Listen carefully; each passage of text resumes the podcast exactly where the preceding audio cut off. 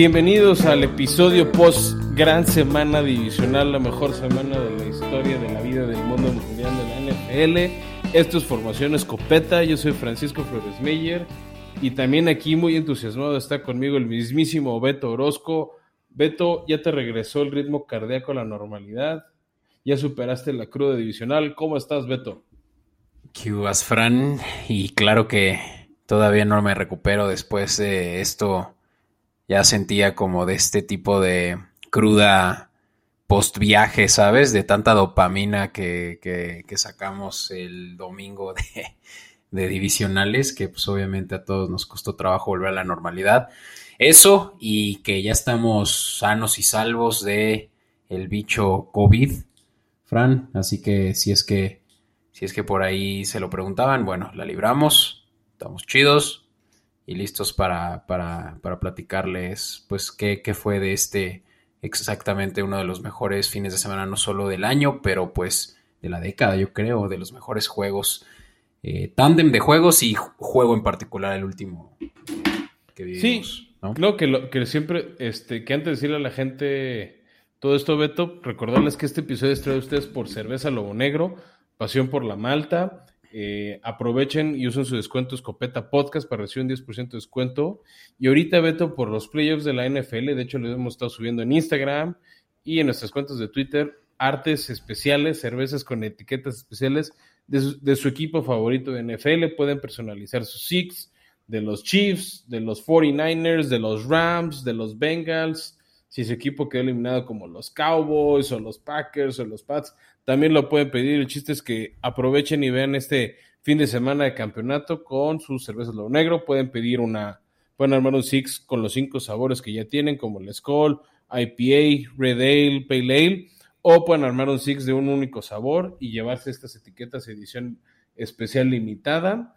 Así que aprovechenlo y recuerden usar su código de descuento Escopeta Podcast para recibir un 10% de descuento. Todo lo pueden pedir en arroba cerveza lobo negro en Instagram o cerveza lobo negro arroba gmail.com. Sí, así es, chingón. Y, vaya que los eh, artes también bien padres, Fran. Así que vamos a luego regalarles a nuestros escuchas unas imágenes ahí en nuestras redes sociales para que se animen. ¿Va?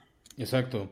Y, y bueno, dicho eso, Beto, ahora sí ya entramos en materia de los escopetazos.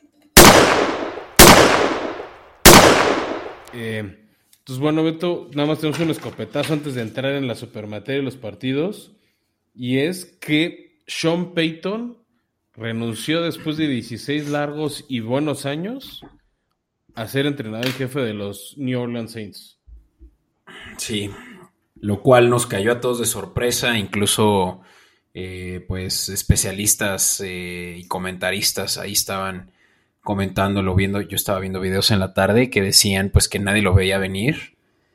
Eh, y pues una sorpresa, bueno, que una sorpresa que a todos pues ya nos empieza a hacer eh, cosquillas, ¿no? De qué, qué, posibilidades hay de que Sean Payton ahora esté más cerca de nuestros equipos en términos de cocheo o en términos de front office. No se La verdad es que es no, no, no, yo lo sé y, qué bueno que no. Y bueno, me voy a, me voy a limitar a, ser también muy eh, imparcial con un tema con el que yo traigo con los Saints, ya sabes, eh, debido a lo del Bounty Gate. Pero, pues, digo, Sean Payton obviamente que es una mente brillante y, exceptuando esa situación que se presentó hace ya varios años, pues creo que obviamente le va a dar un plus a quien sea quien lo sume. Eh, y por eso digo, qué bueno por, por por la cruda moral que daría y qué bueno también porque pues él no se va a ir a un equipo con los jaguares, ¿no? Pero ahí te va una, una hipótesis que tengo, Fran, y es que Sean Payton no se va a retirar como todo el mundo cree que es lo que busca. Eh, por ahí se habla, y antes de decir mi hipótesis, que muchas eh, televisoras, háblese de CBS, eh, NBC, le van a dar un mega contrato con tal de que se sume a sus a su pool de comentaristas. Que sería algo muy eh, interesante, Beto. Sí. Porque... Y eso estaría, estaría bien porque pues trae, o sea, es una mente brillante sobre todo de la ofensiva y así como Romo hace esos análisis súper X and O's, ¿sabes? De, de distintas eh, metodologías de juego, pues él obviamente que sería un gran analista de esos, ¿no? Sí, que de hecho los mejores analistas, al menos en Estados Unidos, han sido exentrenadores. O sea, el ejemplo número uno, y lo hablamos cuando falleció a, este, a finales del año pasado, eh, John Madden, pues fue el primero en hacer eso, ¿no? En meterle ese color, ese calor. O sea, de hecho, pues salieron videos, por ejemplo, de él describiendo cómo partes un pavo, este, en, uno de los juegos de acción de gracias. Este, y después el que por años fue muy bueno estaba en la cadena este, de ESPN o ABC para los Monday Nights, era John Gruden. De hecho, dejó ese trabajo para meterse en el hoyo del, este, en el hoyo negro de los Raiders. Este, Y pues obviamente con todo el escándalo, pues no hay manera de que regrese, ¿no? Este, O sea, John, John Gruden solito se metió el pie en esos temas. Sí, y este, otros más, ¿no? Troy Aikman, eh, creo que Bill Parcells también. Eh. Bill nada más lo hizo una o dos veces, tío, pero a mi gusto, o sea, cuando yo, antes de que se metieran broncas, Gruden era muy bueno. No, ahorita en México no lo he probado tanto, pero antes estaba esa función de, de SAP y podía subir sus análisis, comentarios y la eran muy buenos, así como también ahorita lo puede hacer con ciertas transmisiones para ver las narraciones de Tony Romo, ¿no? Este, que estuvo, por ejemplo, en el Bills Chiefs. Entonces, este, yo creo que ese es el escenario donde podemos esperar o podremos encontrar próximamente a Sean Payton y, y Platt. Y ahí te va. Va a ser un deleite. Y ahí te va lo que también, y esta es mi hipótesis, ¿no? Lo que algunos también eh, se están comentando, que los Cowboys tienen ya el ojo en Sean Payton y no, no necesariamente para una posición de head coach, pero para una posición de mano derecha de, de Jerry, eh, de, eh, Jerry Jones. Eh, Jerry Jones, no sé por qué traía otra idea. Jerry Jones, pues en el front office, ¿no? Que, le puede ayudar a tomar decisiones más high level. No lo sé, pero él tiene. Sería un paro muy bueno, ¿eh? Sí, él, tiene, él tiene mucho, muchas digamos, eh, conexiones en Dallas. Para empezar, ahí tiene una residencia. Eh, y, pues él y los Cowboys hacen sentido, ¿no? En todos los términos. Y, se ha dicho por años, ¿eh? O sea, hubo, por, de hecho incluso se manejó el rumor, Beto, de cuando fue este Bounty Gate, que precisamente iba a, o sea, ya no iba a volver a Santos, que Nuevo Orleans no le va a querer de regreso por, todo, por todo eso que sufrió. De hecho, va a haber una película próximamente, creo que Netflix, con este, del año que estuvo fuera por, por Bounty Gate, con Kevin James como Sean Payton, que no se parece nada. Este, para el que no lo vi, que es el gordito de Son como niños, salió en la serie King of Queens. En la película está el profesor que pelea en M MNA. Este, es un cómico. Que sale muy seguido con Adam Sandler. Es muy cómico, pero físicamente no tiene nada parecido con, con Sean Payton. Este. Pero sí, va a estar esa peli. Eh, y justamente es lo que te decía, ¿no? Y creo que vale la pena pues, comentarlo rápido si es que la gente no sabe qué nos referimos con Bounty Gate. Lo hemos platicado, sobre todo creo que la temporada pasada lo platicamos. Pues fue este escándalo que hubo alrededor de los Santos en donde el, el coordinador defensivo que, híjole, ya no me acuerdo cómo se llama, pero este, este güey que, estuvo en Jets. Greg Williams. Greg Williams eh, estuvo pagándole literalmente bonos a los jugadores defensivos que lesionaban eh, corebacks eh, del, rival, ¿no? imagínense, ¿no? Esto sucedió, es verídico y y no sé por qué razón Greg Williams siguió con empleos posteriores, obviamente en Santos. Pero, pero obviamente, ¿no? Sean Payton estuvo involucrado pues porque él era el head coach, él era, pues como, como toda empresa también que pasa por algún tipo de, escándalo, pues el CEO, ¿no? Se tiene que hacer responsable y en este caso el CEO era, era el mismísimo Sean Payton que, que pues solo le dieron una suspensión de un año. Eh, para mi gusto, pues muy, eh, muy light, pero bueno, pues todo el mundo lo olvidó, al punto de que pues le van a dar Canton. Y eh, bueno, que también nunca se pudo probar que qué tanto sabía o no sabía Sean Payton, o sea, por eso fue el argumento de solo un año. No, te estoy diciendo el argumento de por qué fue solo un año, de que tal vez no sabía y, o sea, porque siempre se ha sabido que Sean Payton es una mente muy ofensiva. Sí. Sí, o sea, quién sabe qué tanto sabía, ¿no? Pero de que sabía, sabía. Pero bueno, el punto no es ese, pero pues que Sean Payton se va de los Santos, todo el mundo cree que se va a tomar un sabático mínimo.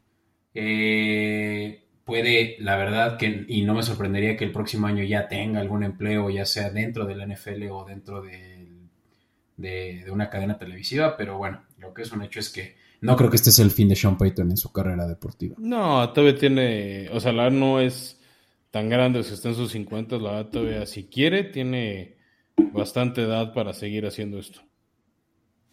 Sí, y pues uno, un equipo más, ¿no? Que se enrola a, sí, ya posiciones Ahora ya tenemos nueve vacantes. Nueve, así no, ya, ya, superamos el, el, cuarto de equipos. Sí. Oye, bueno, pues por último, para ya pasar a, pues a platicar de, la, de los divisionales, Fran. el caso de Rogers, ¿no? Que pues vimos cómo perdió una más. pues si quieres empezamos con eso hablando de los divisionales.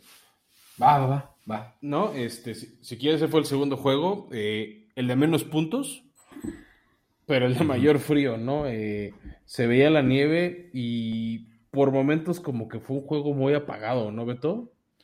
o sea, definitivamente el menos espectacular de los cuatro. Oye, y antes que nos lancemos a platicar sobre ello, yo sí quiero hacer un shout out a Formación Escopeta, quien le atinó a todas sus recomendaciones de apuesta, Fran, en la ronda divisional. Ahí quien haya apostado y haya puesto fe en nosotros, seguramente ahorita está gozando de, de recompensa de apuestas, así que ¿Por qué no te digo que de ese juego San Francisco Green Bay dijimos justamente que se iban a dar las bajas a causa del frío y así sucedió, como dices, el juego con menos puntos? Sí, este, tal, vez nos hubiera gustado más recomendar de esas apuestas raras que pagan como 3.000 a uno de va a haber un despeje bloqueado, van a fallar un gol de campo, que, que ese, fue un gran problema de Green Bay todo el año, este, los equipos especiales y puta, cómo les dolió este fin de semana. Sí. y un, dato curioso es que, y corrígeme si estoy mal, pero este es el tercer año consecutivo. No, no consecutivo. es el tercer año que Green Bay pasa como primer lugar, eh, como primer sembrado, y no consiguen absolutamente nada en playoffs. No sé si tres o cuatro. Eh, perdón por eh, O sea, es el tercer año con siembra uno. Y pues sí, a ver, vamos, desde el Super Bowl 45 puedo decir que no han conseguido nada porque no han regresado al Super Bowl. Entonces habla de pasado perdieron en la final de o sea, ha habido años que han perdido la final de conferencia, o sea, de hecho Rogers tiene marca creo que no me acuerdo si es 1-4 o 1-5 en finales de campeonato. Ajá, o sea, eso habla de una disfuncionalidad ya preocupante, ¿no? O sea, no sé qué van a tener que hacer ahí porque es un equipo bien formado año con año, es de las superpotencias de, la NFL, eh, que no consigue nada más nada, similar a como Cowboys, pero peor, porque son buenos. Mira que Cowboys ha tenido en momentos este, piezas, ¿no? Sí, sí, digo, ahorita mismo Green Bay era favorito de, para ganar el Super Bowl, era el favorito.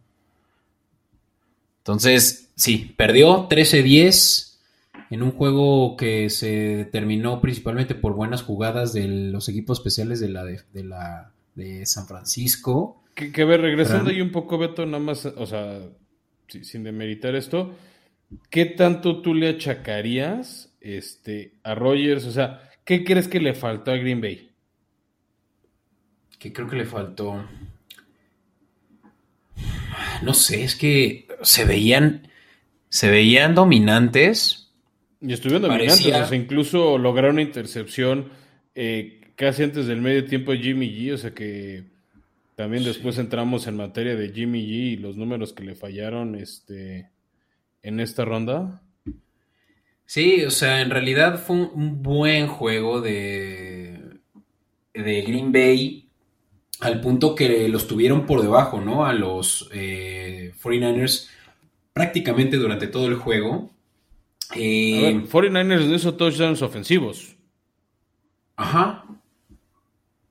¿no? Sí, o sea, ahorita hablabas del dominio, o sea, de entrada, o sea, la ofensiva de San Francisco este, no hizo touchdown, pero también es relevante tener defensa y me voy a meter el segundo partido del domingo.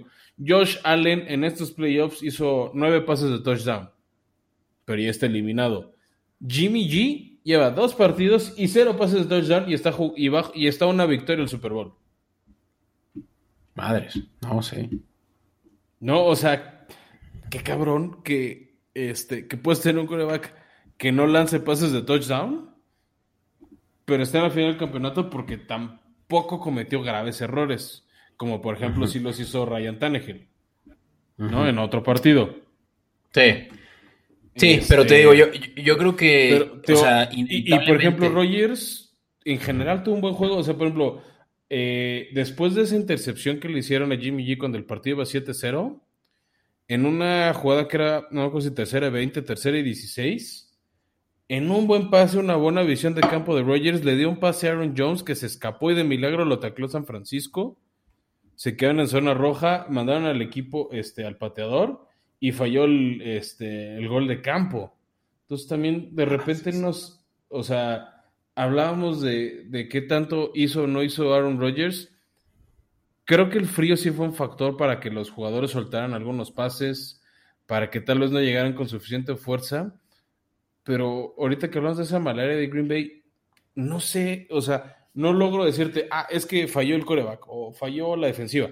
Definitivamente fallaron los equipos especiales. ¿no? O sea, les bloquearon un punto extra, se lo regresaron a touchdown, fallaron goles de campo, este, o sea, hubo despejes que les dieron buena posición de campo a San Francisco, pero no, no sé decir si hubo una sola cosa que fallaron, como sí te puedes decir de los otros equipos que perdieron. Pues mira, o sea, yo creo que una de las eh, piezas más importantes que tienen los Packers es que mueven, además de que tienen Aaron Rodgers y puede eh, hacer magia con, con Davante Adams, tienen un buen ataque terrestre, lo cual no sucedió en este juego. Green Bay teniendo un total de más de 20 yardas por tierra. ¿No? Eh, no es cierto me equivoco, 67 yardas por tierra. Pero creo que ahí sí culpo un poco, o sea, ahí me gustaría saber qué opinas tú, Tengo, yo tengo aquí mi hipótesis, te la digo. ¿Qué tanto es este Matt LeFleur? O sea, ¿qué tanto de esto le podemos achacar a Matt LeFleur? ¿Qué tanto de esto le podemos achacar a este Aaron Rodgers de cambiar la jugada en la línea?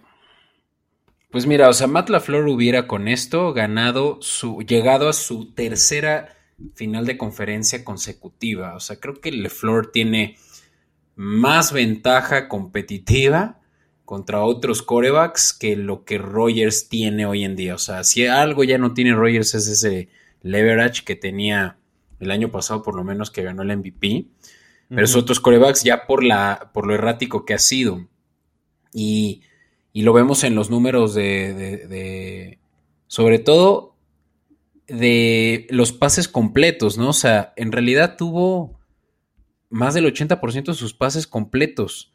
Tuvo un rate de 91 de, de QB rating. O sea, realmente todo, todo hace sentido, excepto el que no anotó absolutamente nada de puntos, ¿no?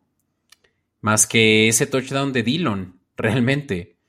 Y eso fue al principio del primer cuarto. Entonces, realmente buenos números.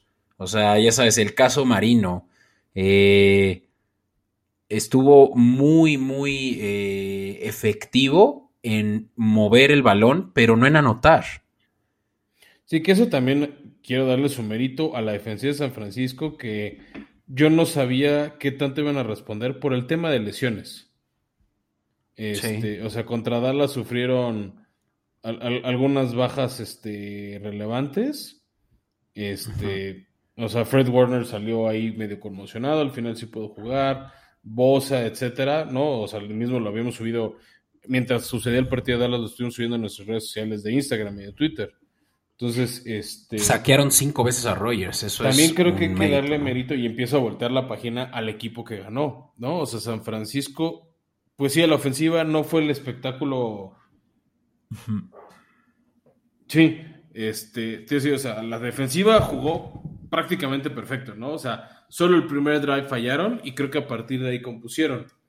Y estuvieron frenando y justo, o sea, es, es, como esa regla en inglés que dicen de las defensivas de bend don't break, ¿no? O sea, y esa defensiva por años la tuvo Patriotas, más o menos Brave la ha intentado imitar en Titanes, este, no la ha podido lograr Spagnuolo en, Chiefs, más o menos la tiene Rams, que es, te va a permitir yardas, yardas, yardas, pero no te dejo anotar, ¿no? Entonces, de repente ves los estadísticos y DB8 odia estas defensas, porque permite, o sea, no, no las califica de manera justa porque permiten muchísimas yardas, permiten varias jugadas espectaculares a las defensas, pero no permiten touchdowns. Entonces tú ves y dices, pues sí es una defensiva a la que le corrieron el balón 500 yardas y por aire les hicieron otras 500 yardas, pero solo reciben 8 puntos, 9 puntos, 15 puntos, o sea, es, es una cantidad risible de puntos comparada a las yardas.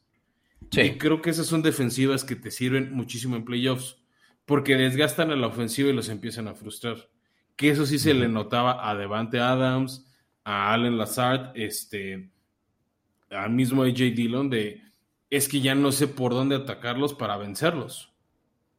Sí, o sea, no hubo un wow factor de parte de Green Bay que realmente fuera lo que fue para San Francisco Divo Samuel a lo largo de la temporada y en este juego, ¿no? En la corrida que tuvo a favor de, de ellos. Y, fuera de eso, realmente fue un juego defensivo, ¿no? 100%. No solo las sacks de, San Francisco a, Rogers, pero viceversa, ¿no? A, a, Garapolo también lo saquearon cuatro veces. Y, también cuántos pases le soltaron, o sea, se tardó casi dos cuartos enteros Jimmy G en tener un pase completo, pero también había unos pases que si yo hubiera sido él, escupía mis receptores de cómo lo soltaban, o sea, incluso jugadores de manos muy seguras como George Kittle Soltaban pases. No, no, o sea, sí, el pase aéreo de San Francisco fue una basura en este juego. Y te digo, es sorpresivo que hayan ganado en Lambo como ganaron, pero ganaron. Y mira, vamos a pasar, si quieres, al juego que fue antes, que, que tú tienes seguramente muchos comentarios al respecto, en el cual Cincy sacó la casta contra Titanes. Pues sí, eh, creo que fue un desperdicio defensivo porque Titanes rompió un récord este, de NFL que se veía poco probable o poco sencillo romper, que es el de capturar nueve veces a Joe Burrow. Y voy a empezar ahorita hablando de los, este, de los ganadores, eh, a diferencia del juego pasado. Jugó bien a secas la ofensiva de Cincy y no sé si eso va a ser suficiente. Les volvió a pasar este fin de semana algo que vi que les pasó contra los Raiders, que es que llegaban en zona roja, llegaban a zona de peligro, pero no anotaban de a 7. Y ahora que van a jugar la final de conferencia contra los Chiefs, no sé si eso va a alcanzarles. Sí, pues fue hasta el tercer cuarto que anotaron por primera vez los eh, Bengals con Mixon. Antes de eso, puros goles de campo de. Y después de eso, también goles de campo. No, o sea, McPherson, mis respetos se, o sea, no se chicó, se, o sea, contuvo este, las emociones, me recordó un poquito a Vinatieri en sus buenos años, o este, ¿no? Eh, o a este Koskowski, por ejemplo, ¿no? Pateadores fríos que te responden justo cuando los necesitas. Y ese es otro elemento importante para un equipo de campeonato. Y una defensiva muy buena. De hecho, el primer pase del juego, este, le leyeron bien la jugada a Tannehill y lo interceptaron. Y la última de Titanes, donde Tannehill pues, se quedó chico en el partido grande, ¿no? Lo que mucha gente, sobre todo en Estados Unidos, aquí en México, Pablo Coello de Fox Sports criticó es que Tannehill parece que no está listo para el juego grande, ¿no? Y ya van dos años seguidos que Titanes llega bien, con posibilidades este, a playoffs, o sea, sobre todo tiene una buena defensiva, con, con un Henry que no estaba al 100 y sabíamos que no iba a estar al 100, que creo que abusaron de él. Este, pero en intercepción pasándosela a Nick Westbrook, o sea, tienes a AJ Brown, tienes a Julio Jones, tienes a tu válvula de escape, tienes a Henry, y se lo pasas al receptor que nadie ubica bien en medio de tres. ¿no? Entonces, este, no se vio el Ryan Tannehill de temporada regular, definitivamente. Este, y ya se habla de que podrían intentar buscar un trade para sacarlo al equipo. Se ve poco probable por el golpe al tope salarial. ¿no? Sí, también así, tal cual. O sea, se ve muy difícil este, por, por el dinero que, que, está comprometido en su contrato. También es una realidad. En temporada regular lo ha hecho bien. Pero pues, no se ve que sea el jugador conveniente para dar el siguiente paso de calidad. Sí, o sea, tiene un techo delimitado y, es bajo, ¿no? Para, para, los juegos importantes no, no, no, no, es tampoco una sorpresa. Pero te voy a decir, a mí quien sí me sorprendió, Frank, que no pudiera hacer mucho con su regreso y fue Henry, ¿no? Que tuvo apenas 62 yardas en 20 intentos, bueno, en 20 acarreos. Eh, o sea, eso obviamente que no, no, demuestra superioridad, que era lo único que podían tal vez esperar de él. Eh, tres yardas por, por intento y, y, un touchdown, ¿no? Que, que bueno, fue poco. fue poco, pero para mí estaba dentro de lo esperado. Porque, a ver, el cuate tuvo una lesión en el pie. Entonces, ¿qué fue lo primero que perdió? O sea, cualquiera que tenía una lesión en la pierna hacía ese ejercicio de manera regular lo primero, no, olvídate explosividad, condición física, te cansas. Ya para el final del partido era para que usaran más a Foreman que Henry. Henry estaba cansado porque, ok, hizo su trabajo de fuerza y pesas porque les costaba taclearlo. O sea, fueron varias veces al pie medio a torcérselo y no se lastimó, no se dolió. Pero no tenía, no podía escaparse como otras veces puede hacerlo porque estaba cansado. ¿No? O sea, si estás acostumbrado a correr 3 kilómetros al día y dejas por nueve semanas de correr, pues no vas a poder correr un maratón después, ¿no? Este, y ese para mí fue el error de Bravo. De meterlo. no, meterlo estaba bien. Era no usarlo tanto. Era dividir más la carga de trabajo entre él y otros receptores y otros corredores como Hiller y Foreman que respondieron bien en la, media temporada que cubrieron a Henry. No, pues Foreman tuvo un juegazo, o sea, tuvo cuatro intentos versus los 20 de Henry y tuvo más yardas que Henry. Porque tenía mejor condición y mejor ritmo de juego. Exacto. Bueno, y claro que uno, un solo carreo fue 45 yardas, pero realmente era Foreman quien debió de haber tenido eh, la mayoría de toches, o por lo menos la mitad, ¿no? Sí, o Pero ser el que cerraba el partido. Pero, y regresándome, eh, entonces, este, a Cincinnati y Beto, también te decir, se vio un poco lo que tú y yo dijimos desde el, el off-season, cuando hablábamos de las necesidades de draft. La línea de, este, de protección de Burrow fue una basura. sí. Lo dije, nueve capturas, de milagro no se lesionó. O sea, también habla de la resiliencia y la preparación física de Burrow, también después de la lesión en el episodio especial no hablamos de él para el regreso del año. Este, estaba escuchando los argumentos que decía, creo que fue Eduardo Varela en la narración de ESPN, y creo que si uno de esos burros se puede llevar el premio al regreso del año. Este, y llamar Chase el Rookie of the Year, ese sí, no hay duda. Este. Y a mí lo único que me preocupa es que si no lo protegen, Burrow no nos va a durar y creo que es un talentazo. O sea, es, muy divertido verlo jugar, ver cómo lanza. Los pases, la conexión de él con Jamar Chase es increíble. Este, es lo único que me consuela de, ver a mis titanes eliminados. Es que vamos a poder ver este, una semana más de la conexión Burrow este, Jamar Chase. Pero si no le, si en esta próxima offseason no empiezan a conseguirle protección, otra lesión que acabe la temporada de Burrow la veo inminente. Pues sí, ya vimos, por ejemplo, este año a Lamar cuánto se perdió, ¿no? Sí.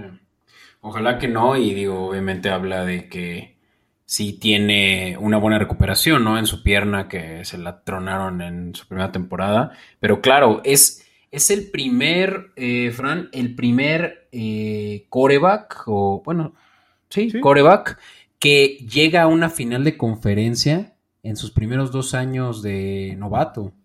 Que creo que también lo logró, este, ay, se me acaba de su nombre. Eh, Terry Bradshaw con los Steelers. ¿Ah, sí? Hace 50 años. Es, es obviamente también. Más bien, creo que es el primer coreback que lo hace desde Terry Bradshaw. Ya. O tal vez es como starting quarterback, pero sí. Sí, no, no, no, pero sí. Este, pero vamos, lo logró. Y también el otro mérito de Burrow es que es la primera victoria de Cincinnati como visitante en playoffs. Mira. Sí, pues. Sí, porque bueno, hace 30 y no sé cuántos años fue que la última vez que llegaron a, final de conferencia. Ahí te va también otro dato interesante. Y ahora, ahora es hablando de Yamar Chase. Yamar Chase tiene seis recepciones de más de 50 yardas. Y esto es el mejor eh, número en los últimos, bueno, desde 2020 y obviamente, ¿no? Porque pues estamos comparando contra el tiempo que él lleva, ¿no? En la liga eh, hábil. Quiere decir que en un año consiguió lo que otros jugadores han conseguido en dos años, como Debo Samuel con cinco, Tyler Lockett igual y Mooney, quien también fue una sorpresa en, Chicago. Quiere decir que en un año consiguió lo que otros en dos años, de mm, recepciones de más de 50 yardas. y obviamente por la, por la química que traían estos dos de LSU, ¿no? Eso es un factor claro muy importante, Beto, y que creo que puede lucir contra la secundaria de, de Chiefs. De hecho, pues ya lo vimos en temporada regular. Este. Pero también sabes que, y es un mérito, o sea, que es, es, una cualidad que tienen receptores como él, como Jefferson de, este, de los vikingos, como el mismo AJ Brown, que es yards after catch. es, una medición que empiezan a tomar mucho en cuenta. Por ejemplo, el mismo Divo Samuel también lo tiene, que es ya atrape el balón, aunque sea un pase corto, pero de ahí el moverse, el escaparse, el daño que pueda generar después de eso es muy bueno. Y bueno, Beto, este, creo que con eso cerramos. Pues suerte a los Bengals. Eh, nada más por ver una cara diferente en Super Bowl, por ver a Burrow, me gustaría que llegaran, pero lo veo poco probable. Pero hablemos de el equipo que va a ser local contra San Francisco, que tuvo una victoria cardíaca, Beto. Ahí tuve que checar con dos, tres conocidos fans de los Rams, porque Rams por grandes momentos parecía que iba a aplastar a los Bucks de Tom Brady. Sí, pues realmente se tocaron el corazón, ¿no? Porque los hubieran podido, lo hubieran podido hacer. Jugó la defensiva no sé si Se tocaron el corazón o simplemente se apendejaron.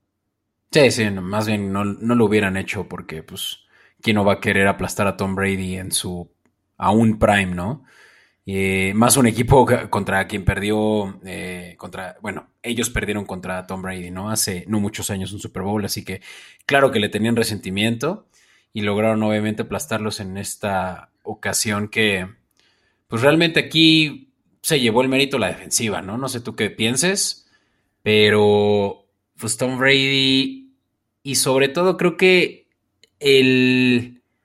O sea, Tom Brady es mejor estratega que, que Arians, ¿no? Ya a este punto. Pareciera que realmente lo que les afectó mucho a los Bucaneros fue mala, mal coaching, ¿no? Que, que evitó que la ofensiva pudiera ser eh, ni siquiera dominante, pero simplemente funcional. Y, y por más que tuvieran a Lenny Fournette de vuelta, pues lograron muy poco. Y ya ni se diga de las decisiones defensivas, ¿no? Que fueron estúpidas, sobre todo al final, eh, en el cual pues no, no cubrieron a, los, a las piezas clave de, Rams para poder voltearles el juego que, que causó pues ese último eh, pase a, a Cop, ¿no? Ya, mira, de entrada yo vi al equipo de Tampa muy distraído, muchos castigos todo el partido todo el partido, este, desde las primeras ofensivas, cometieron muchos errores este, los, los box de concentración, que eran castigos, que si era eh, foul personal, conducta antideportiva, el de taunting, que es provocación, o sea, muchos errores, tanto ofensivos como defensivos. Ahora, sí, definitivamente creo que hubo un error severo de coaching, porque dos veces se les escapó Cooper Cup para putremadral de yardas. También Merita Cop, para mí el MVP de la temporada, no lo va a ganar porque es un receptor, entonces va a ser el jugador ofensivo del año. Este va a ser el Offensive Play of the Year. Este que hizo la labor espectacular. Stafford, híjole, tuvo sus momentos de dudas, por momentos era el Stafford de Detroit y casi les cuesta el partido. O sea, al final tuvieron ofensivas para matar y sepultar a los Bucks. Se tardaron en hacerlo, les empataron el... A ver, o sea, iban ganando por 25, 24 puntos al medio tiempo. Sí. este, la ofensiva de Tampa no está funcionando, fallaron incluso gol de campo. No, o sea, a ver, ¿cómo puedes ir ganando un partido 27-3 y, y, que te lo dejen empatado 27-27 a un minuto de que acaba el partido? ¿No? Después, mucho mérito, o sea, me quito el sombrero ante Cobb y Stafford porque lanzaron ese pase de bomba que hizo el gol de campo de la victoria sencillo. Sí, porque la cobertura se la dieron a un safety. Es que sí fue absurdo que, lograran eh, los Bucks literalmente entregar el juego, ¿no? Porque sí, eh, se iba a ir a tiempo extra. Sí, errores que también vamos a hablar después en el segundo partido del domingo, este, que no te puedes permitir en esos momentos de partido. Sí, y pues que, algo... Que vuelvo lo mismo, son errores de concentración. ¿Cómo puedes dejar descubierto a uno de los mejores defensivos, perdón, a uno de los mejores armas ofensivas de, los Rams? ¿No? O sea, entre OBJ y Cooper Cup, o sea, también es, una labor difícil para esquineros cubrir a los dos, pero es el partido, o sea, obviamente, o sea, en el peor de los casos regálales un, un castigo de holding de 10 yardas.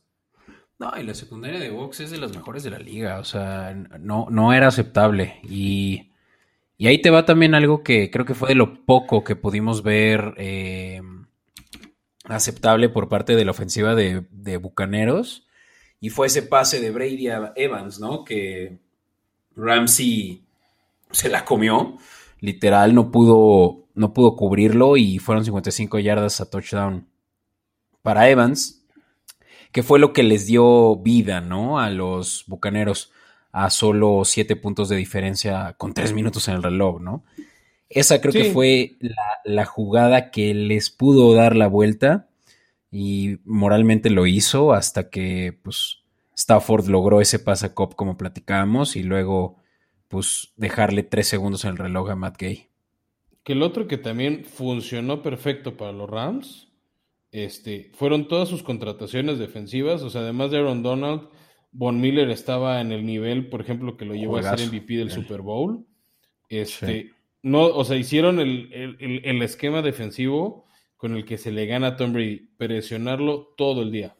O sea, Rams estuvieron respirándole encima. Si no era Aaron Donald, era Floyd o era Von Miller. Siempre había un Ram tratando de meter la mano al pase, complicando este, la, vida a Brady para lanzar, incomodando, metiendo, desviando. Y le costó, también creo que le faltó, le pegó ya mucho ahora sí la baja de, Chris Goodwin y la de Wirfs, ¿no? Porque la, los, los Rams ganaron la lucha en las trincheras, tanto ofensiva como defensiva, porque Stafford tampoco sufrió muchas molestias para lanzar, ¿no? Entonces, este, va a estar interesante esta línea ofensiva contra la línea defensiva de 49ers este, que ya ahorita cubriremos bien el previo ese partido. Pero bueno, felicidades a los Rams y están a un juego de ser el segundo equipo local en recibir el Super Bowl. Sí.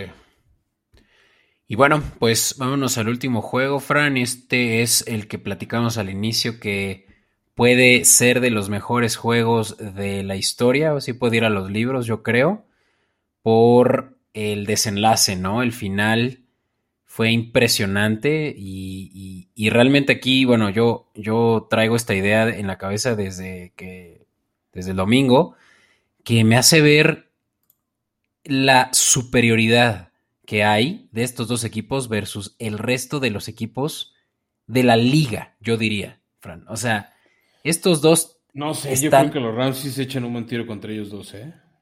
Es que estas ofensivas, y ya ni hablar de las defensivas que también son eh, excepcionales, pero bueno, ni siquiera se pudieron poner al, ritmo. No, o sea, la ofensiva de, Kansas y la ofensiva. Sí, hablo de las ofensivas, pero bueno, retomando la idea de las ofensivas, o sea, son eh, imperceptibles ya de, poder detener, ¿sabes? O sea, las eh, las últimas jugadas que vimos eran jugadas perfectas, tanto por Bills como por Chiefs, a la, manera en la cual nada más en los últimos dos minutos hubieron cuatro eh, entregas de balón después de haber anotado puntos, ¿sabes? En los últimos dos minutos. Eh, intercambios de balón, bueno, sí. Intercambios de balón. o sea, hubo 25 puntos, sí, porque entregas de balón es turnovers. Bueno, sí. Este, Sí, no, e, espectacular. Eh, por ahí vi un meme que yo estuve compartiendo en mis redes sociales que era ¿qué más pudo haber hecho Josh Allen? Y alguien ponía, eh, pudo haber escogido heads en vez de tails para el volado. este, también vi mucha gente, vi mucha gente quejándose de las reglas de overtime. Ahorita llego a eso. Eh, primero que nada, me quito el sombrero al señor Gabriel Davis. ¿Qué juegazo dio? Cuando se apagó Stephon Diggs, ¿eh? también hay que decirlo Stephon Diggs, que se habló mucho de que hace un año se quedó en la final de conferencia viendo el confeti y la entrega del trofeo a los Chiefs y mil madres así. No se notó Stephon Diggs en este juego. Pues es que lo apagaron. O sea, eh, Jair estaba encima de él. No lo dejó en paz. Pero, pero también es importante que tus playmakers se den a notar en estos juegos. Lo mismo que te decía hace rato de Ryan Tannehill que es lo que lograron los Chiefs, ¿no? Justamente utilizar a sus playmakers a su favor, eh, con Kelsey, con Hill, quienes son también así, pero de otro mundo. Sí, exacto, pero pues se nota tu presencia cuando estás, también por eso mi respeto a Cole Beasley y a Gabriel Davis, que se pusieron el overall cuando no lo pudo hacer este Stephon Dix. Porque muchos de los pases Josh Allen sí volteaba a ver a Dix y nada más no se desmarcaba, no está libre salvo la conversión de dos puntos que es el final, bueno, es que es el final del partido, es un decir, pero en una de esas últimas ofensivas del partido, la conversión que en ese momento puso el 36-33, que parecía inevitable para Chiefs, eh, digo, para Bills, este, fue cuando, cuando apareció Stephon Diggs, ¿no? O sea, esa yarda, esa recepción no le cuenta para sus yardas, este, pero bueno, fue una recepción importante. Y ahora también quiero decir algo, Beto, es como pequeño reclamo a, los Bills. Qué mala planeación, o no sé si se confiaron, este, para no cortar con 13 segundos el partido. ¿no? O sea, si sabes el potencial y el lo peligroso que es Patrick Mahomes y que solo necesitan un gol de campo. ¿Cómo no lo detuvieron? Este, no, espérate, ¿cómo no pateas? La, se le llama squib kick que es como patear hacia abajo. O sea, en vez de que vuele la patada hacia el fondo y que arranquen en la 25, se llama squib kick, que la pateas como medio rasa el piso para que bote. Porque en cuanto el balón toca el pasto, arranca el reloj. Sí, pero ahí te, va, ahí te va la bronca. Si, o sea, eh, por algún milagro, la agarra uno de los primeros jugadores en la 40, ya valiste ya le diste a Patrick Mahomes la oportunidad de, con un pase de 20 yardas, ponerse en posición de gol de campo. Ese es, ese es el riesgo. No, pero eh, era más riesgo de, la otra manera. O sea, el squib kick es, la, o sea, mandas una raya por el pasto, pero los pateadores la ensayan.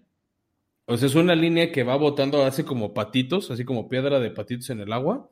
Hasta que Así va siendo, ¿eh? Hasta que alguien la cacha. No, pero es que por eso, pero la van a recoger en el piso, pero el reloj ya está contando. Sí.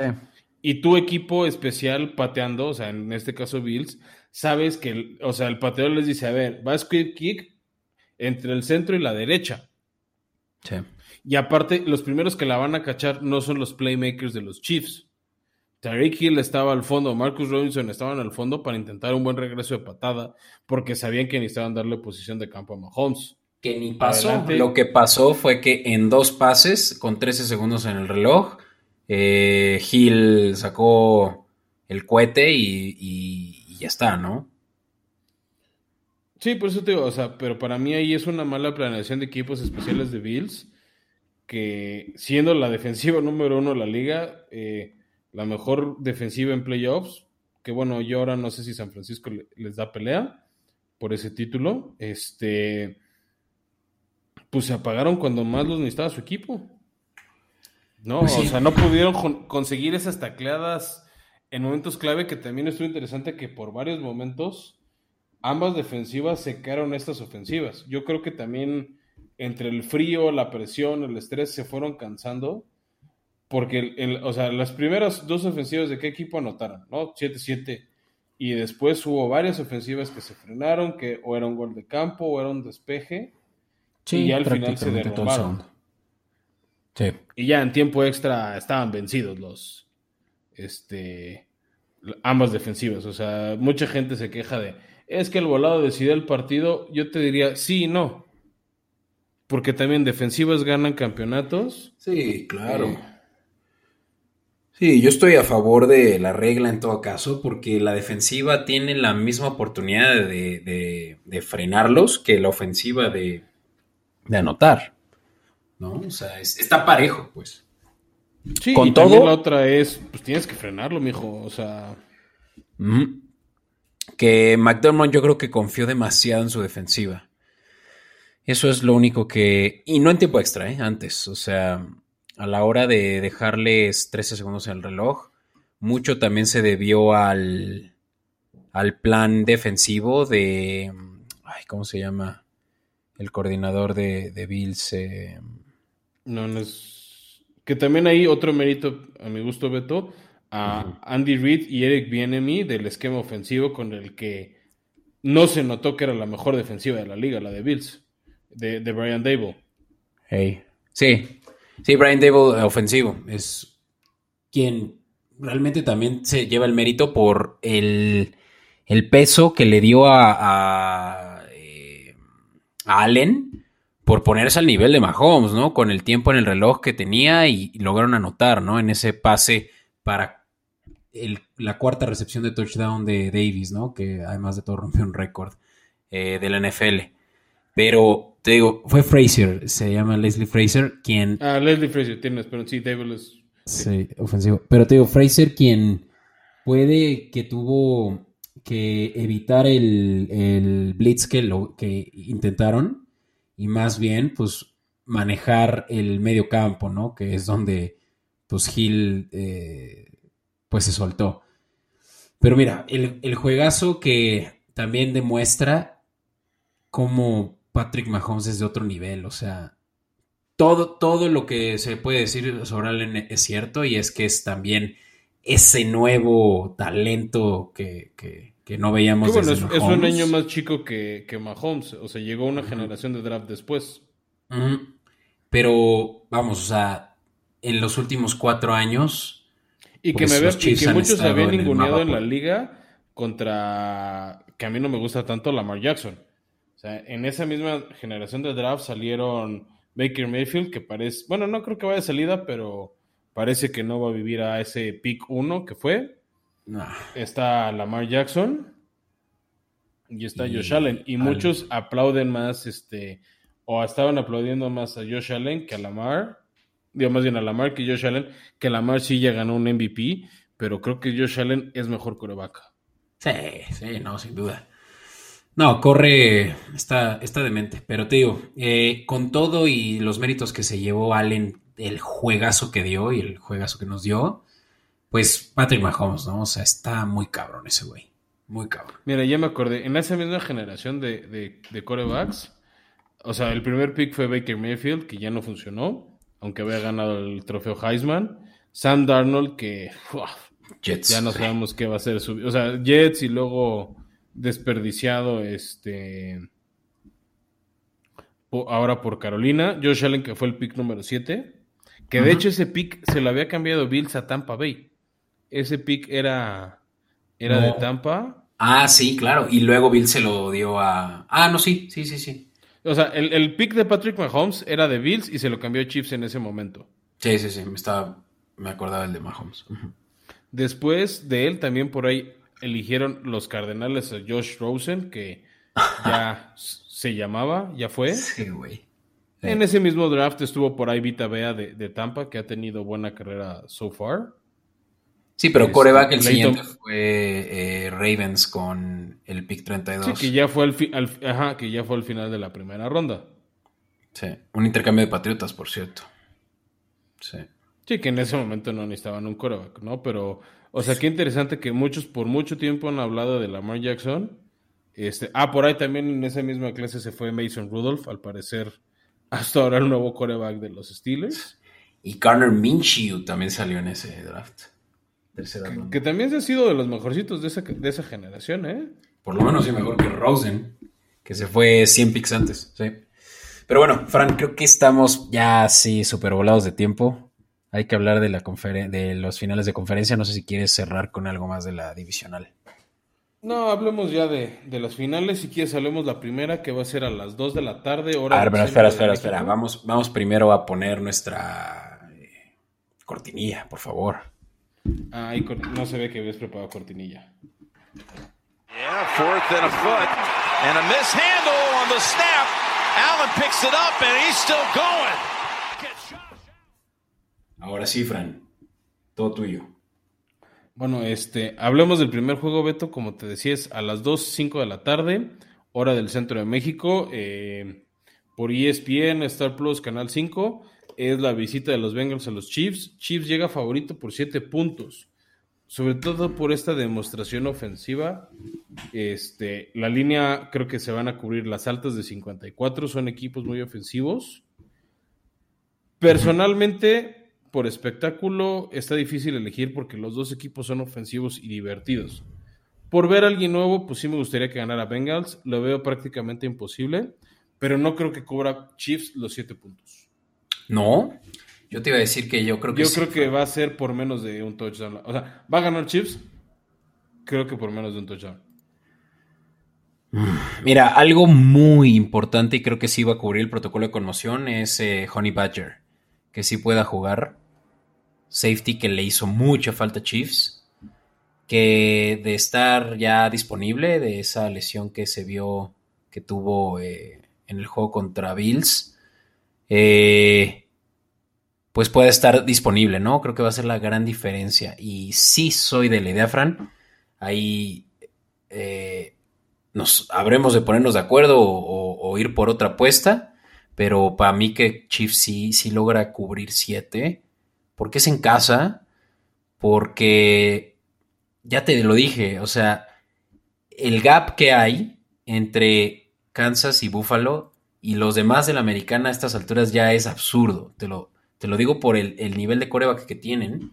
Que aunque Burrow esté dando un gran comeback, no se le va a poner, poner a los talones como Josh Allen lo hizo.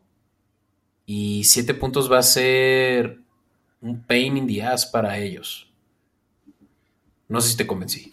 O sea, la verdad no al 100. O igual y no, no estoy listo para ser convencido.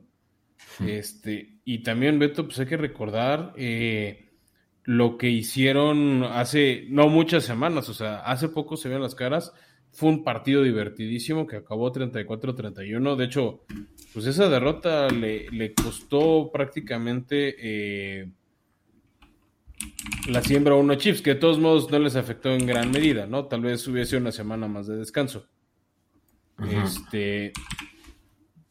yo, yo creo que obviamente el regreso de Honey Badger va a ser muy importante. Yo sé que la defensiva de Bengals no es tan este brillante, o sea, tiene pocos nombres más allá, pero eso sí, mi respeto, o sea, Drake Henderson, su cazacabezas, de hecho fue de los jugadores que más capturas de coreback hizo después de TJ Watt. Sí. Este, y lo que yo tengo mi duda, este, o sea, de por qué creo que Chiefs no va a ganar de esa manera aplastante, es por el desgaste físico y emocional de la victoria Bills. O sea, sí tienen jugadores espectaculares, creo que va a haber es más, una apuesta que sí creo que vale la pena recomendar, Beto, que va así como en parlay, es touchdown de Jamar Chase y un touchdown de Tariq Hill. Ah. Ahorita busco bien esas líneas, o si no las subimos en nuestras redes sociales. Este, creo que estos jugadores, o sea, estos playmakers se van a notar en este partido, en este escenario tan grande y tan importante. Pero yo también quiero ver el desgaste eh, de la del equipo de Bills, eh, les, va a, les va a beneficiar jugar a las dos porque va a ser menos frío. Pero Teo, yo creo que el equipo de Bengals les va a hacer más daño del que creen. Creo que los van a subes, eh, o sea, van a llegar sobrados, un poquito sobrados los Chiefs y les van a sacar un susto, se van a reponer y van a ganar por un marcador de, cuatro, de tres o cuatro puntos. Ok, pues mira, para, en ese caso, Fran, también podrías jugar un teaser de Kansas, ¿no? Y reducir esa línea, pero te digo, yo insisto que... O sea, Kansas va a ganar, no creo que gane por todos los puntos. O sea, no, va a ganar por un touchdown. Qué bueno que lo dices, eso de Kansas va a ganar. El money line está en menos 334. Eso en cuestión de probabilidad representa más del 75% de probabilidades de que gana. El, en cambio, el momio de menos 7, que es para todo pues, eh, lo más eh, parejo que hay, eh, representa el 52% de probabilidad. Estás absorbiendo muchísimo riesgo con ese money line justamente por la probabilidad tan alta que hay que Kansas City gane. Por lo cual, esa diferencia de 25 puntos porcentuales, pues se la puedes inyectar a la línea de 7 puntos y estar muy tranquilo de que como ya sabes que van a ganar, pues también van a poder cubrir lo que simplemente sería un touchdown. Un touchdown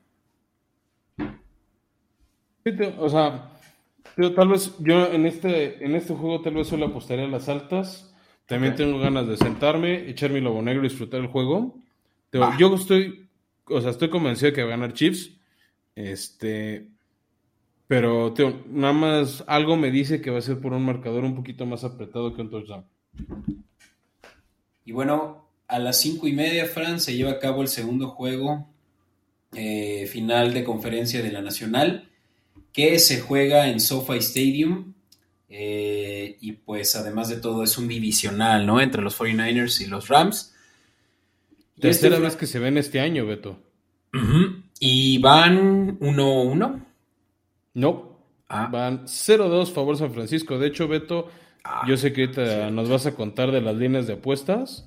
Este, los Rams, y, y creo que ese es un factor de por qué está la línea como está los Rams llevan tres años sin poder ganarle a los 49ers en ningún estadio. Ok. Pues esta es la superioridad que hay de Shanahan versus McVeigh, ¿no? Que, lo ha hecho su hijo año con año. Eh, no obstante, la línea, y obviamente porque Rams juegan como locales, está 3.5 favorito Rams. Eh, y porque creo que Rams es mejor equipo. Pero no, no es por eso que la línea está a favor de ellos, realmente es solo por la localía. Es lo que llama la atención, ¿no? Y por lo cual tal vez ya podríamos decir que es una buena apuesta la de 3.5 a favor de Rams, ¿no? Sí que, mira, recordando nada más lo que pasó esta temporada, la primera victoria de San Francisco fue en un Monday Night. Era el segundo juego de Odell Beckham con los Rams. Venían de una derrota en Sunday Night contra Titanes que justo se habían quedado sin Henry. Este, y los dominaron a placer. Fue un gran, gran juego de Divo Samuel. Eh, ese primero en Santa Clara, California. Y el segundo, no sé qué tanto mérito y peso darle, porque los Rams jugaron muy relajados. Fue la última semana de la temporada. Y 49ers sí o sí necesitaba ganar para poder calificar a playoffs. Sí. ¿no? Entonces, este, creo, o sea, no, no, tomaría muy en cuenta o no le daría mucho peso ni importancia a, a la segunda derrota, este, sí en cambio le daría un poquito más de peso a la, a la primera y al hecho de que van tres años, ¿no? De que San Francisco controla a los Rams. Ahora, ¿qué veo a favor de Rams? Están jugando más completo, están más decididos todas sus inversiones de pretemporada como de final de temporada están respondiendo de manera espectacular. Hablábamos de Von Miller, OBJ también em, eh, empezó mejor de lo que acabó el partido contra los Bucks, pero dio un buen juego. Ya lleva, creo que seis o siete touchdowns con los Rams en, la misma cantidad de partidos. Este, entonces, está funcionando muy bien Rams, está, están en casa. Dijeron que iban a hacer un esfuerzo para que no tuvieran una invasión roja de fans de los 49ers. Y la otra, Ramsey sabe dar partidos completos. San Francisco se apaga, ¿no? Lo vi, la primera vez que lo noté bien fue ese partido contra los Bengals, que al final sí ganaron en tiempo extra. pero se estaba cayendo San Francisco por momentos. Luego contra Titanes empezaron bien la primera mitad de ese jueves por la noche en diciembre. La segunda mitad se apagaron, intercepción a Jimmy Jensen a roja, este, y se apagaron contra Green Bay. La ofensiva de San Francisco se apagó. Contra Dallas se apagó, empezaron muy bien, vinieron los errores y nada más porque Dallas hizo más errores y más castigos. Pero de hecho San Francisco estuvo muy cerca de quedar eliminado por los vaqueros. Sí, incluso, ¿no? Porque eso fue lo que determinó que se jugaran, que se fueran ellos a la ronda de comodines, ¿no? Ese último juego de Cowboys. Y ahora, Fran, que hablando de las deficiencias de 49ers, realmente yo creo que lo que más va a tener que, eh, que, subsanar el mastermind detrás de, todo que es eh, Shanahan, pues es evitar los errores que, casi lograron eh, eliminarlos, ¿no? Por parte de su coreback, ¿no? Que es, pues yo creo que el último año o el último juego incluso que vamos a ver a Garapolo en, este uniforme y que realmente pueden ser ya lo que los la pide. No sé qué, pienses. Sí, claro, tiene que aparecer Jimmy G. O sea, igual, la misma crítica de Tannehill. En playoffs tiene que aparecer tu coreback, o por lo menos no tiene que cometer errores, ¿no? O sea, porque también ha habido, pues, siete corebacks que ya ni te has de acordar, como Trent Dilfer, que ganó con la super defensiva de los Baltimore Ravens en el 2000, ganó el Super Bowl, pero era un coreback que no cometía errores. Y una intercepción en zona roja como la que tuvo en Lambo Field Jimmy G, es el se acabó para los 49ers. ¿No? Porque esta defensiva de los Rams, encabezada, por ejemplo, por esquineros como Jalen Ramsey, son muy buenos para interceptar al coreback rival e incluso intentar regresarla al otro lado, ¿no? Hacer un pick six. Entonces, este, pues sí, si Jimmy G no aparece, este, se ve complicado el futuro de, de los 49ers, que yo creo que van a confiar mucho en la versatilidad de Divo Samuel, que puede jugar como receptor, puede jugar como corredor. El Aya Mitchell, que está regresando muy bien de su lesión este, también va a ser importante. Y del otro lado, pues que la defensiva pueda controlar a Stafford, que, que hasta ahorita ha jugado perfecto los playoffs. No ha cometido errores que sí cometió en temporada regular. O sea, de hecho, Stafford es el coreback en este año que más pick six tiene, con cuatro. ¿No? O sea, no es un número así de miedo, pero te sorprende que en temporadas que vimos a jugadores como Sam Darnold y demás, sea este Stafford ese, el coreback que tenga esa estadística tan fea. ¿No? Entonces, este, creo que esa es la clave del éxito de Rams, el, que sigan provocando los errores de Jimmy G y los capitalicen. Y del otro lado, controlar el tempo de la ofensiva, aprovechar, distribuir el balón entre Cobb, entre OBJ, entre este, Jefferson, aprovechar muy bien a Cam Eso sí, también, que Cam Makers creo que sí regresó también un poquito frío estilo Henry, porque cometió dos entregas de balón desastrosas que no pueden cometer contra la defensiva de 49ers como lo hizo Green Bay. Este, y aquí Beto te quiero preguntar, la línea de altas bajas está en 46 y medio. Hmm. Yo creo que me inclino un poquito por las bajas. ¿Tú cómo vas? Sí, pues Creo que lo único que Rams va a poder lograr es mover el balón por aire, aprovechando la debilidad de San Francisco, que es la secundaria. Y es lo único que me preocupa, esas altas. Que Coop vuelva a tener, eh, Cooper Cup vuelva a tener un juego de eh, más de 150 yardas, lo cual ya implicaría un par de touchdowns. O por lo menos, sí, potenciales touchdowns que, que pues le permitan a Rams realmente separarse más de 7 puntos, ¿no? y con eso, pues ellos mismos poder cubrir la, línea eventualmente. Entonces, no sé si me gusta más el simple hecho de que puedan cubrir la línea de 3.5 Rams o hasta un handicap que le permita incluso separarse más. Pues me gusta ese handicap, esto no suena mal. Este también creo que es otro partido que podemos disfrutar. Este me interesa, o sea, yo te, yo te decía lo de las bajas, por lo peleado, porque es divisional, porque es la tercera vez que se enfrentan. También otro factor a favor de los Rams y el handicap que decías, ¿no? De apostar a favor de los tres y medio de los Rams es este que es muy difícil ganarle a un equipo tres veces en un año. Creo que eso también es otro factor a favor de los Rams, de que creo que ya los tienen bien estudiados y preparados. En papel creo que el, el Super Bowl que a mí me gustaría ver es Chiefs Rams, como ese Monday Night de hace como tres años que iba a ser en México que acabó 54-51. En caso de pasar los 49ers, sería una repetición de Super Bowl. Si es contra Chiefs, es el mismo de hace dos años. Si es contra Bengals, es uno que vimos en el 81 y en el 87 con Joe Montana. Y en caso de pasar los Rams, pues es un Super Bowl enteramente nuevo. Yo creo que como fans queremos el Rams Chiefs, pero si se llegara a dar el Bengals Rams, creo que sería muy, muy atractivo. ¿Tú cuál es tu pick de Super Bowl? Yo creo que definitivamente Kansas va a llegar y Rams, ahora sí que fue el pick de cuando grabamos a mitad de temporada nuestras predicciones y ya lo sostengo, ya que no está mi gallo de la nacional Tom Brady, así que vamos por, por esa. ¿Qué me falló mi gallo Bills, no? Por ahí tenía un Bills contra Rams, que con la ofensiva de Josh Allen creo que hubiera sido tan atractivo como el Chiefs Rams.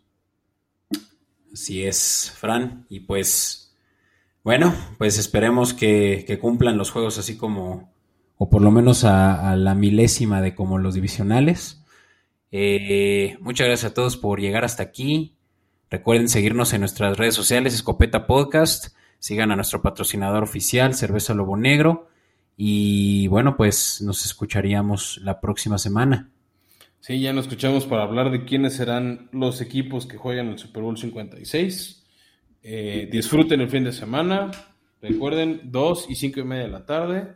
Este, también síganos en Escopeta Podcast en redes sociales, les daremos los canales, las recomendaciones de apuestas y este, cualquier... Cinco estrellas a Formación Escopeta. Sí, por favor, regálenos cinco estrellas si nos escuchan en Apple, en Apple Podcast, si nos escuchan en Spotify por medio de su app. Este, a ustedes no les cuesta y a nosotros nos sirve mucho.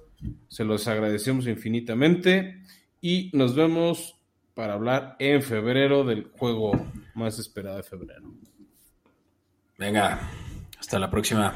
Bye.